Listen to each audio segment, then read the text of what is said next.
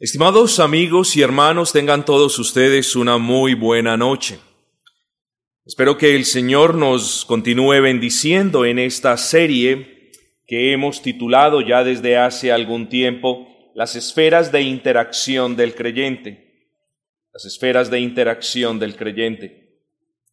Yo quiero um, comenzar este estudio diciendo dos cosas. Lo primero, el día de hoy tendremos una breve reflexión, más breve de lo habitual.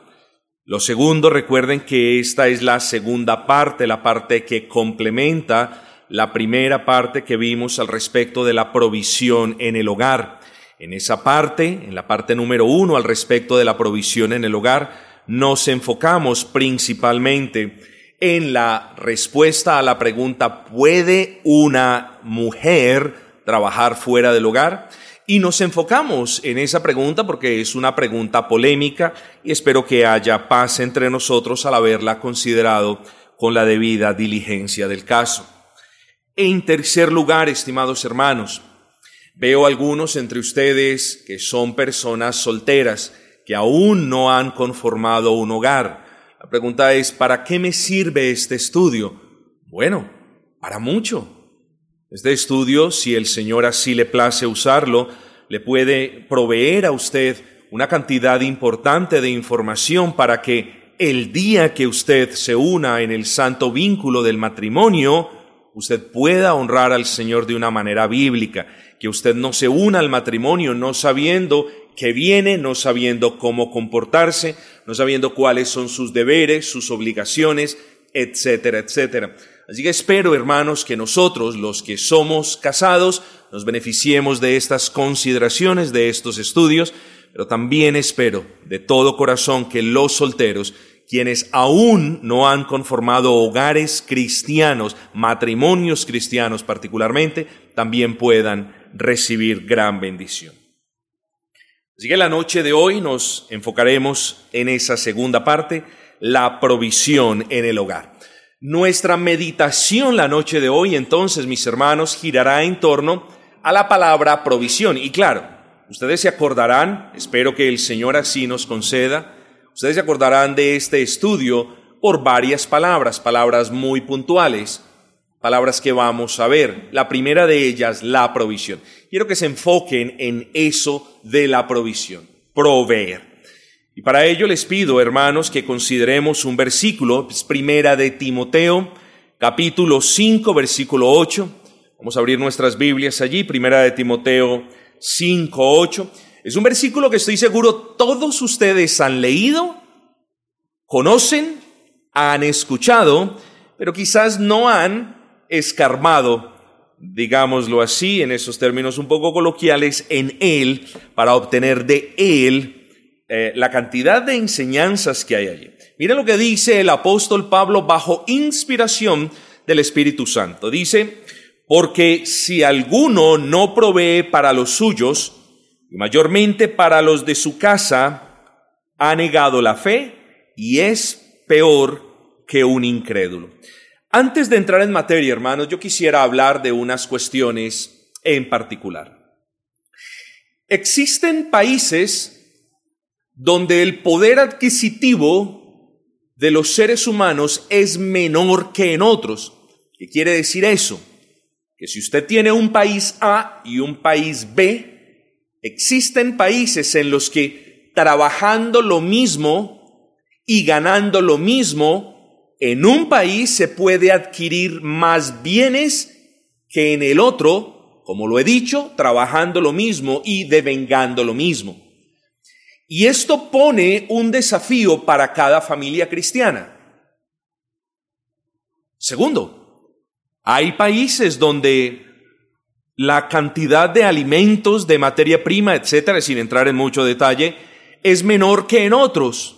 Y eso nos lleva como consecuencia a que los productos de necesidad básica, entre muchas otras cosas que podemos nombrar, sean de difícil procura sean más difícil procurarlos, tenerlos en algunos países que en otros. Entonces miren las diferentes circunstancias particulares. Tercero, tenemos países, sin necesidad tan siquiera de mencionar esos países. Tenemos países donde es literalmente imposible, o más bien es muy, pero muy difícil, la procura de alimentos, la provisión para el hogar, o porque no hay trabajo, o porque hay trabajo y es mal pago y no alcanza para muchas cosas, o porque hay trabajo y hay pago, pero no hay alimentos, y de ahí en adelante usted puede mezclar todas las posibles circunstancias, y a dónde los quiero llevar, mis amados hermanos, es que en cada caso, cada hogar tiene diferentes retos, diferentes dificultades. Así que, estimados hermanos, no importa usted dónde escuche este sermón, si lo escucha en México donde hay trabajo, o si lo escucha en Venezuela donde no hay trabajo, si lo escucha en Irán donde hay un bloqueo comercial, o si lo escucha en Cuba donde también lo hay, o si lo escucha en Chile donde hay una gran apertura económica, no importa, hermanos, la orden del Señor es absoluta y esencialmente la misma. Lo que les quiero decir es que el Señor no da una orden a los varones a que provean para sus familias en Colombia, pero hay excepciones a esa orden en lugares como en Cuba o como en Venezuela. Quiero que me entiendan esto. Dios no ha legislado ni Dios nos gobierna dependiendo de las circunstancias de cada país. Les he enumerado diferentes circunstancias para ilustrar el punto, pero la orden de Dios para con los creyentes es la misma en Colombia, en Cuba, en la China, donde hay persecución, en Venezuela, donde hay dificultades, en Chile, donde hay gran abundancia y en otros países. Espero que usted me comprenda el punto. Es muy importante tener esto en cuenta. Porque cuando el Señor nos dice que el que no provee para los suyos, ¿eh? ha negado la fe y es peor que un incrédulo, no nos dice el que no provee para los suyos porque no hay o porque hay mucha dificultad o muchos desafíos. No, nos habla a todos los creyentes. Y vamos a considerar este pasaje un poquito con más detalle. Así que todos los varones aquí representados somos llamados benditamente, hermanos, por la palabra del Señor, a proveer para nuestras propias familias, para nuestros hogares. No se nos debe olvidar. No hay excepciones a la regla, no hay peros, no hay diferentes cosas que podemos esgrimir. El punto es, hermanos, tenemos un llamado de Dios a proveer a nuestros propios hogares. Es muy importante que eso lo tengamos en cuenta. Pablo, hermanos, en este pasaje, en este contexto, está haciendo algunas observaciones generales. Recuerden que estamos hablando de la iglesia de Éfeso. Primera de Timoteo nos habla de algunas cuestiones relacionadas con la iglesia de Éfeso. En uno de estos versículos, hermanos, que ya lo vamos a leer, el apóstol dice, eso no es correcto. ¿Qué no es correcto? Sencillo, hermanos, que habían viudas que se presentaban como viudas a pedir ayuda en la iglesia pero que no necesitaban de esa ayuda. ¿Por qué? ¿Las viudas estaban mintiendo? No, no estaban mintiendo. Solo que las viudas tenían hijos y muy probablemente tenían hijos creyentes, pero esos hijos creyentes no estaban, no estaban procurando lo que necesitaba el hogar. Entonces, las viudas que de alguna manera se creen estaban bajo el gobierno de la casa de uno de esos hijos creyentes, estaba yendo a la iglesia y estaba pidiendo ayuda a la iglesia. Y el apóstol Pablo dice, honra a las viudas que en verdad lo son. Versículo 4, pero si alguna viuda tiene hijos o nietos, aprendan estos primeros a ser piadosos para con su propia familia. Entonces, hermanos, la pobre señora venía necesitada a la iglesia a cargar la iglesia con algo con que la iglesia no debería ser cargada. ¿Por qué? Porque la carga de esas viudas no debería ser, repito por tercera vez, llevada por los hermanos de la iglesia, sino que debía ser llevada por los hijos o por los nietos de esa viuda. ¿Es malo que la iglesia ayude a las viudas? No. Lo que es bueno es que la iglesia obedezca el consejo de Dios y que ayude a las viudas que en realidad no son. A saber, a las viudas que no tienen a nadie quien les ayude. Ese es el deber, esa es la carga, la obligación, responsabilidad, como usted lo quiera llamar, de la iglesia. Entonces, hermanos, en ese contexto es que el apóstol Pablo dice, pero ustedes, hijos o nietos que profesan la fe cristiana, ¿no proveen para los de su propia casa? Sus obras están negando la fe y su comportamiento, dice el apóstol, al menos eso es lo que estoy expandiendo y explicándoles a ustedes, es peor que el de un impío, repito. Sus obras niegan la fe, porque recuerden hermanos que, que nuestras obras adornan la fe o deberían adornar la fe. Pero en este caso, evidentemente, las obras de algunos creyentes o que se llamaban creyentes estaban negando la fe tanto como alguno de ustedes puede negar la fe con cualquier otro tipo de obras contrarias a la enseñanza de la palabra de Dios. Entonces, estimados hermanos, las obras de estos varones estaban negando la fe y su comportamiento era peor que el de un impío, peor de, de, de, aquel que se puede observar en una persona inconversa. Y ya vamos a ahondar un poquito en esto. Ese es el contexto del pasaje. Los hijos, dice el apóstol, tienen la responsabilidad de velar por la provisión de todos aquellos que vivían bajo el gobierno de su casa. Esto es lo que quiero decir. Cuando digo los hijos es los hijos de Dios. Una persona que no es casada, que no ha formado un santo matrimonio delante de Dios y para la gloria de Dios, si esa persona tiene a la madre o al padre viviendo bajo su techo, viviendo bajo su responsabilidad, el gobernador de la casa en ese sentido bíblico de la palabra no es el padre, sino el hijo que vela por el bienestar tanto del padre o de la madre. Eso es lo que nosotros tenemos que tener en cuenta cuando venimos a este versículo.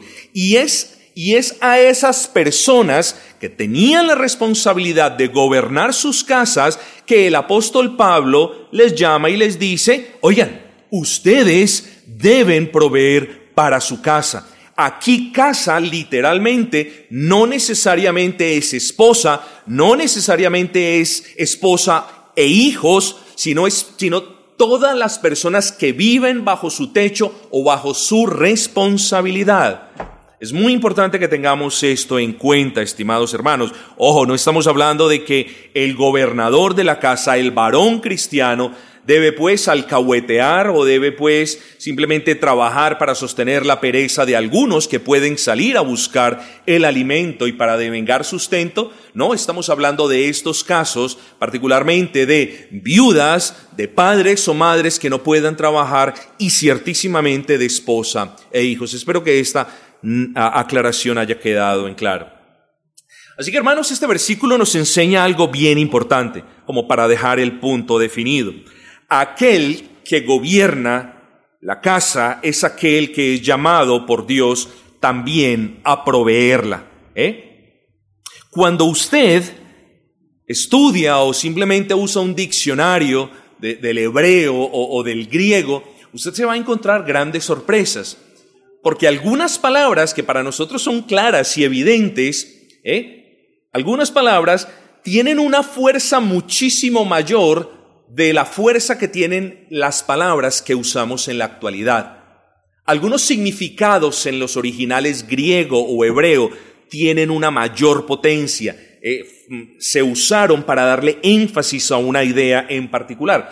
Y el verbo proveer en primera de Timoteo capítulo 5 versículo 8, porque si alguno no provee, es un verbo bien interesante, mis amados hermanos, porque cuando yo le digo, usted debe proveer, usted lo primero que se imagina es, debo salir a trabajar, debo de vengar y entonces compro y así proveo. Y eso es correcto, eso no es incorrecto, es correcto.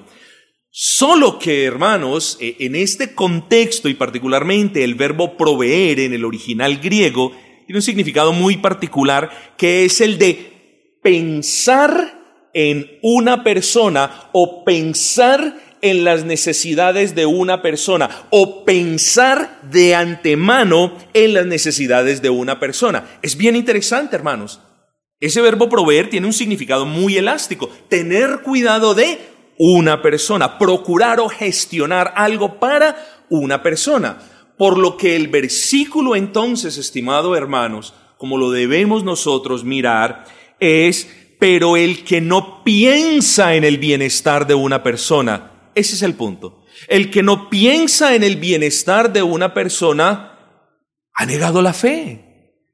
Hermanos, si niega la fe por una sencilla razón, porque nosotros somos llamados a amar a Dios, a amar a nuestros hermanos, a amar a incluso a los enemigos, y esas dos últimas las podemos resumir en amar al prójimo. Y amar al prójimo en última instancia es buscar el bien del prójimo. Por tanto, hermanos, cuando el apóstol le dice, pues si alguno no provee para los suyos, es como si el apóstol, e, en términos, digámoslo así, de, de, aquel tiempo en el cual él fue inspirado para escribir estas palabras, es como si el apóstol estuviese diciendo, pero si alguno no tiene cuidado de los suyos, pero si alguno no piensa en el bienestar de los suyos, y a eso somos llamados los que gobernamos los hogares, pero particularmente los varones que gobernamos los hogares. ¿Por qué hago esa distinción? Porque hay excepciones, hermanos. Y cuando hablo de excepciones, hablo de mujeres piadosas que han sido abandonadas por el Señor, y yo conozco algunas, que les toca salir a proveer para los de su casa. Entonces, hay excepciones, hermanos. Son cuestiones no naturales pero son cuestiones que no son pecaminosas dadas las circunstancias en las que acontecen. No vayan a creer ustedes pues ahora que una mujer que es abandonada por un impío tiene que casarse simplemente para no estar en este pecado. Ese es el punto que les quiero dejar en claro. Hermanos, somos llamados a pensar en nuestras familias. Los varones somos llamados a pensar en nuestras esposas primero que en nosotros mismos. Los varones somos llamados, los que somos padres, somos llamados a pensar en el bienestar de nuestros hijos, muy por encima, incluso en ocasiones, de nuestro propio bienestar. Eso es proveer. Proveer no solamente es la acción o el efecto de ir, trabajar, de vengar, comprar y dar, sino que proveer es pensar en el bienestar de los suyos. Y de ahí yo quiero hacer una aplicación. No solamente somos llamados a proveer lo material, no, hermanos. Los varones de la casa somos llamados a proveer lo espiritual también. Somos llamados a proveer la instrucción. Somos llamados a liderar. Somos llamados a proveer eh, esas cuestiones que nuestros hijos necesitan, esas aclaraciones que ellos requieren mientras van creciendo. Así que somos proveedores no solamente de lo material, sino en tanto el Señor nos concede instrumentalidad de lo espiritual. ¿Eh? Imagínese usted una casa donde el hombre sea absolutamente cumplido con sus labores de proveer comida y alimento y colegio y casa y todo lo demás, pero no provea lo espiritual. ¿No es eso lo que vemos en el mundo? Es eso lo que vemos en el mundo. Imagínense todo lo contrario. A un papá bien perezoso, bien abandonado, bien dejado, que se siente con sus hijos todos los días a proveer eso espiritual, pero no provee lo material. ¿Ven el punto? Son las dos cuestiones. En el primero de los casos, estimados hermanos, estamos hablando de un indolente, de alguien que no piensa en el bienestar espiritual de los hijos. Y en el segundo caso estamos hablando de un holgazán, ¿eh? que no tiene la autoridad moral para enseñarle al hijo a trabajar porque a él le da pereza. Ustedes creen que no hay cristianos perezosos. Los hay y lastimosamente por montones. Ustedes creen que no hay cristianos, o al menos profesantes de la fe cristiana, vagos. Los hay también. Hay cristianos que tienen algún tipo de fobia extraña con el trabajo.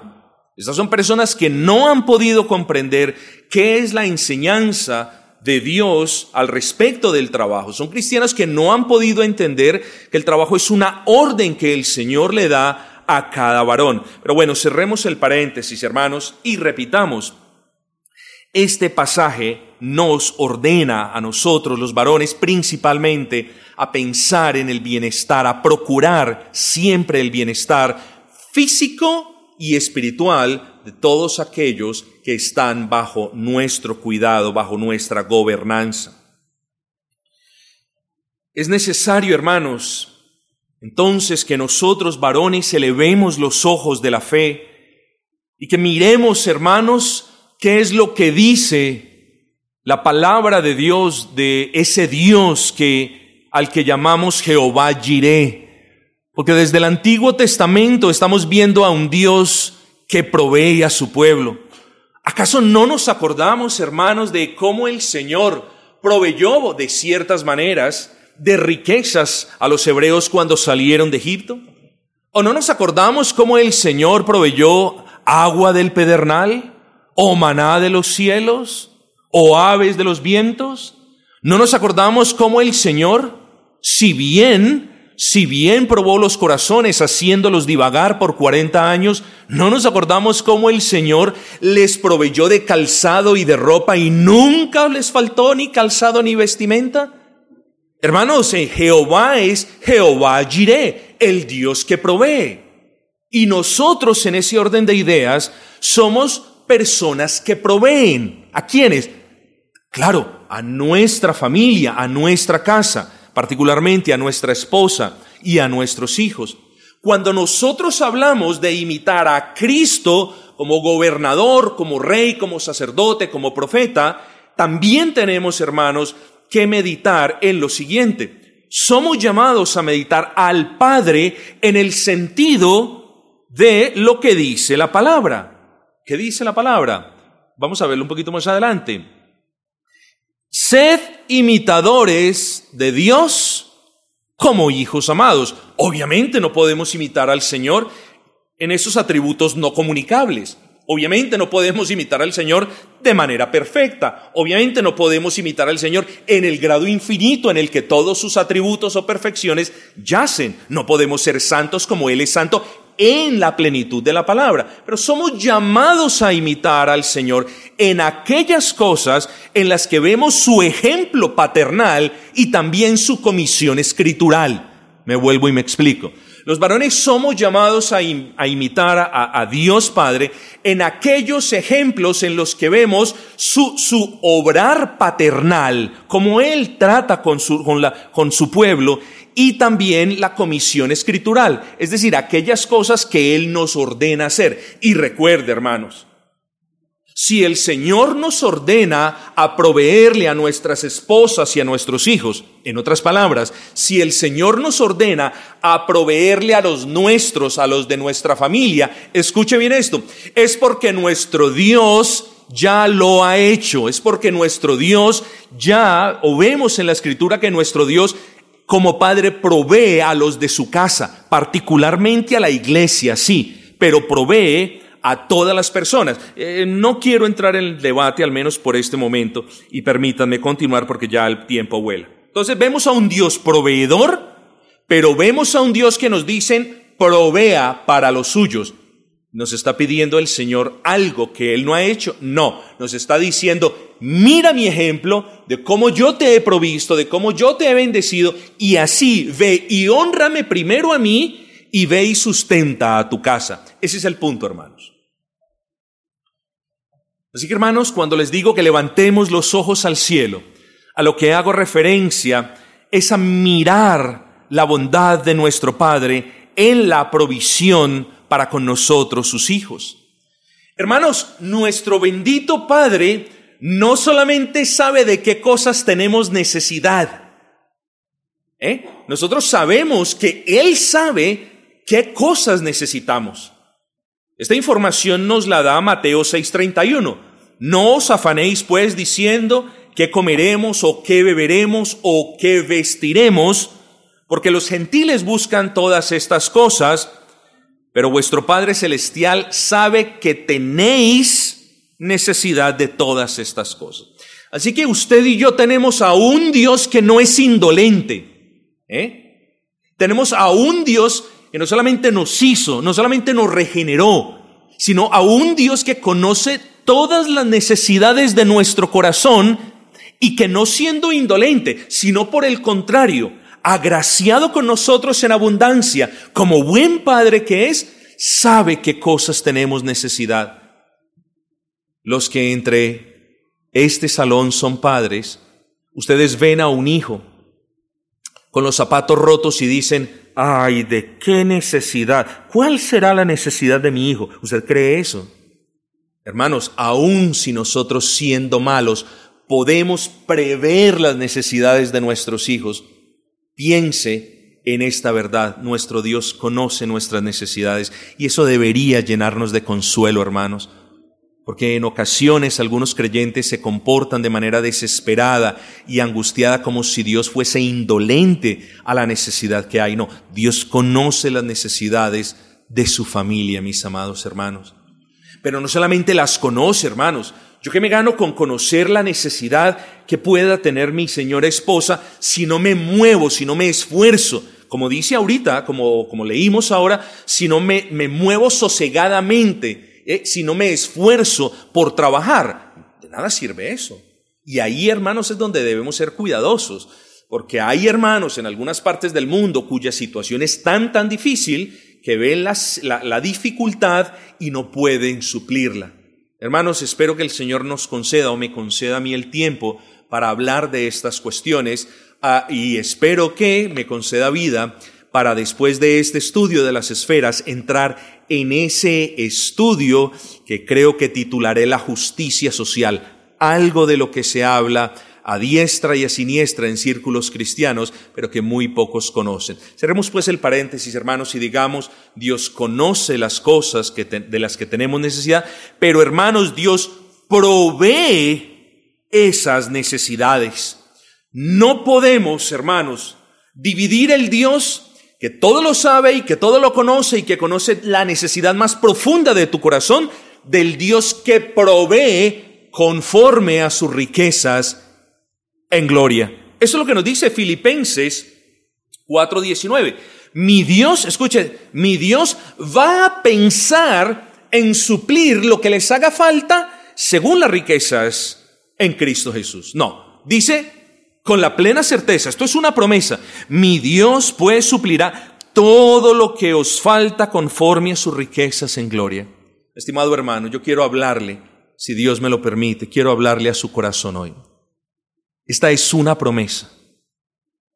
Pídale a Dios que le conceda la fe para arrebatar esa promesa, para tomar esa promesa, deleitarse y hallar reposo en esa promesa. Porque el Señor no está diciendo, mi Dios les suplirá todo lo que ustedes quieran, porque Él es grande, como enseñan en otras partes. Él dice, todo lo que nos hace falta. Hermanos, algunas veces queremos cosas que no nos hacen falta, ¿no es así? Sí es así. Queremos cosas que no nos hacen falta. Y si somos honestos, lo que nos hace falta es vestidura o vestimenta para no avergonzarnos ni avergonzar a Dios, y alimento para tener de ese alimento las fuerzas necesarias para ir a trabajar y para proveer. Eso nos hace falta. Nos hace falta un techo, sí, pero en esencia es son vestido y alimento lo que en primera manera nos hace falta. Dios sabe que te hace falta a ti. No solamente en lo espiritual, estamos hablando en el contexto de Filipenses, donde Pablo está hablando de las cosas que tuvo, de las cosas que no tiene, de los desafíos, etcétera, etcétera. Estamos hablando en el término, en el ámbito material. Dios sabe que te hace falta. No que tú quieres, no que quieres comprar, no a la inversión que quieres hacer, no. Dios sabe que hace falta en tu hogar. Lo vimos por Mateo, pero aquí debemos todos hallar consuelo, porque Dios proveerá estas cuestiones porque Él es bueno e infinito en gracia y en misericordia.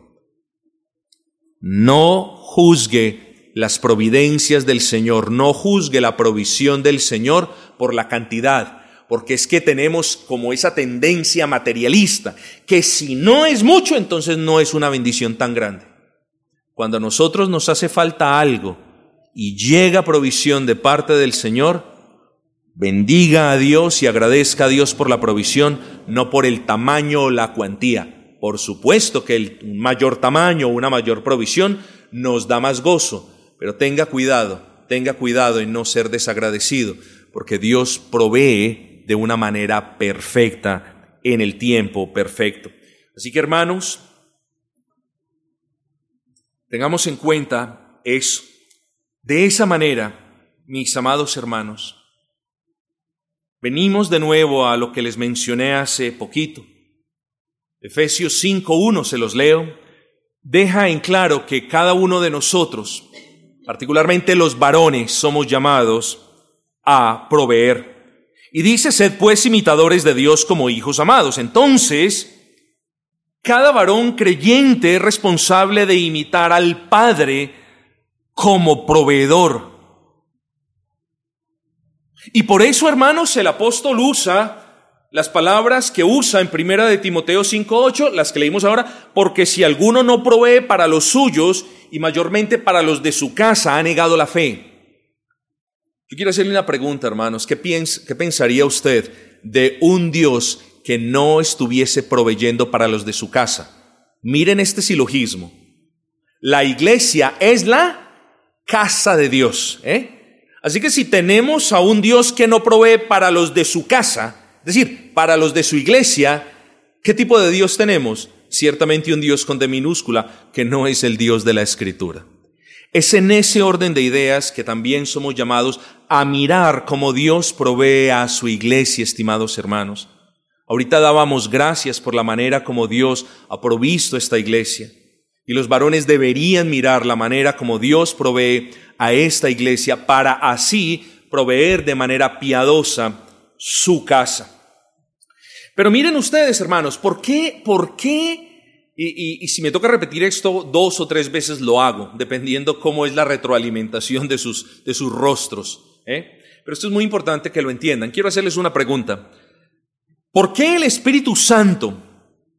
Porque recuerden que es exégesis. Exégesis es la interpretación bíblica para hallar el sentido con el que una palabra fue inspirada. Yo no puedo, no tengo la autoridad de venir a interpretar eso conforme a lo que yo piense, sino que la labor del exégeta, eh, del exegeta, excúsenme, puse mal el acento, es tratar, es inquirir en el contexto y por medio de normas hermenéuticas el verdadero significado, de extraer el significado del texto aplicando normas hermenéuticas y otras cuestiones. Por tanto, hermanos, les hago la pregunta, ¿por qué el Espíritu Santo habrá dicho, si alguno no provee para los suyos y mayormente para los de su casa, ha negado la fe y es peor que un incrédulo? Estas son cosas serias. Yo le pido que usted eh, tome aire y vaya despacio conmigo en el siguiente silogismo. ¿Qué es un silogismo? Es un razonamiento que se hace y una concatenación, es decir, un enlace de razonamientos. Así que preste ojo a lo siguiente. Partamos de unas premisas, de unos axiomas que son irrefutables, que es un axioma, es una verdad que no necesita ser demostrada. ¿eh? ¿Qué no necesita ser demostrado? Como el Señor se llama a sí mismo Jehová Jireh. ¿eh? Entonces, cuando se habla en la escritura de Jehová Jireh, Está hablando de que Dios provee. Eso es una verdad que no necesita ser demostrada. Luego, hermanos, otra verdad, otro axioma es Dios provee a los de su casa. Es decir, a su iglesia. Hermanos, no caigamos en el error de decir, no, no, no, no, es que Dios no le provee a los impíos. No, tengamos cuidado, que Dios sostiene este mundo con el poder de su palabra. Y este mundo nos incluye a justos e injustos, buenos o malos, impíos y creyentes.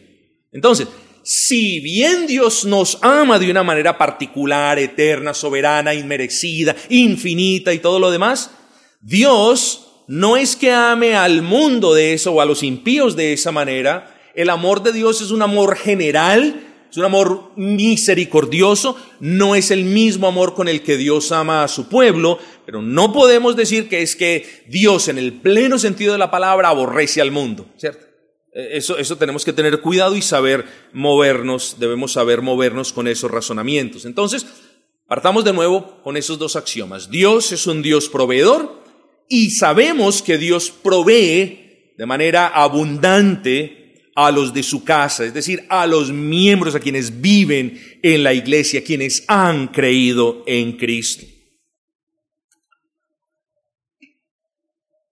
Tercer punto. Los varones somos llamados a imitar a Dios. ¿Vamos bien hasta ahí todos? Sí, muy bien, gracias. Ahora entretejamos esos primeros axiomas y digamos lo siguiente. Si Dios es un Dios que provee, y si Dios provee su casa, es decir, su iglesia, es decir, los que han creído y confiado en Cristo, sigue que si los varones somos llamados a imitar a Dios como lo leímos ahora, los varones entonces tenemos la obligación de suplir, de proveer a los de nuestra propia casa. ¿Vamos bien hasta ahí entonces? ¿Sí? Le repito, Dios es proveedor, Dios provee su casa, es decir, los hijos suyos, los que han creído en Cristo. Y tercero, como los varones somos llamados a imitar a Dios en ese aspecto, la conclusión es, espero que me estén copiando, la conclusión es que el varón es llamado a proveer a los de su casa. Como Dios provee a los de su casa, la iglesia, los que han creído en Cristo, así también cada varón es llamado a proveer su casa. Vamos bien hasta ahí, ¿cierto? Excelente. ¿Por qué entonces dice el apóstol Pablo que quien no provee para su casa es peor que un impío? ¿Por qué lo habrá dicho? Bueno, por lo siguiente. Aquí es donde se complica un poquito, pero lo voy a repetir tantas veces sea necesario, porque es bueno que usted entienda esto. Si decimos que somos varones creyentes, y cada uno de ustedes, los varones de aquí, dice, afirma ser un varón creyente. ¿Mm? Si decimos que somos varones creyentes, pero no proveemos a nuestra propia casa, escuche bien esto, no solo, no solo no estamos siendo como Dios nos manda a hacer, o lo que es igual, no solo estamos siendo impíos, sino que peor aún, estamos siendo peor que impíos. La pregunta que ustedes están haciendo es ¿por qué? Porque el impío se gasta el dinero en todo menos en ser responsable o obediente. Y luego usted, varón cristiano, que dice ser cristiano, está haciendo lo que está haciendo un impío. Pero el agravante del cristiano es que se llama cristiano. Espero que me haya entendido. Ahí está el problema. Entonces, el impío, muchos impíos no proveen a sus propias casas. Ellos siguen siendo impíos. Pero la escritura llama impío al varón que profesa la fe cristiana, que no provee a su casa, lo llama impío porque persiste en desobedecer esa clara estructura y ese claro modelo bíblico de que el varón gobierna y debe gobernar bien su casa y debe proveer por ende a su casa. Y luego dice, es peor que un impío. ¿Pero por qué peor? Al menos el impío es impío. Al menos el irresponsable es irresponsable, el mentiroso es mentiroso y no provee para su casa. Eso es natural, malo, pero es natural. Digámoslo así. Lo que no es natural y el que se comporta peor que un impío es aquel que dice, yo creo en Cristo Jesús, pero no proveo a mi casa. Espero que me haya entendido todo el razonamiento. Y ese es el punto, hermanos. Por eso la escritura usa palabras tan, tan, tan fuertes para con los varones que no cumplen la obligación de proveer a su esposa, a sus hijos y en términos de lo que hemos visto en Primera de Timoteo, a todos los que están bajo su gobierno en su casa. ¿Lo repito otra vez o seguimos? ¿Está bien? Bueno, creo que todos, la mayoría al menos dijo que está bien, está bien. Hermano, se me acabó el tiempo y lo que hace falta es mucho. Creo que me toca hacer una tercera entrega de esto. Pero para proveer, ¿usted qué necesita? Trabajo, ¿no es así? Claro. A menos de que usted tenga una herencia con fondos infinitos, eh, pues bien. Pero le voy a decir algo. Incluso aquellos que tienen herencias ellos son mandados también por el Señor a trabajar.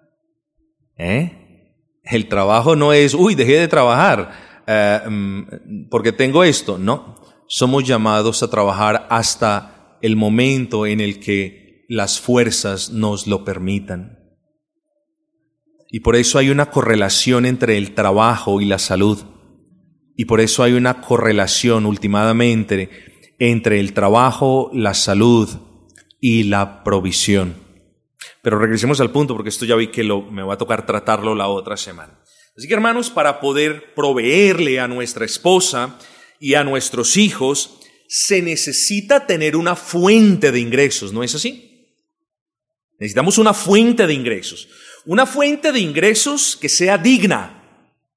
Una fuente de ingresos o un trabajo que independiente de su remuneración, no esclavice al creyente. Mucho cuidado. Pero hermanos, lo voy a dejar aquí. Lo voy a dejar aquí porque aquí hay mucho más tema que cortar y la otra semana esperemos que el Señor nos bendiga en estas consideraciones. Hagamos pues, hermanos, a manera de repaso, retomemos pues los principales puntos. El varón, el creyente, es el protagonista, digámoslo así, del gobierno de su casa.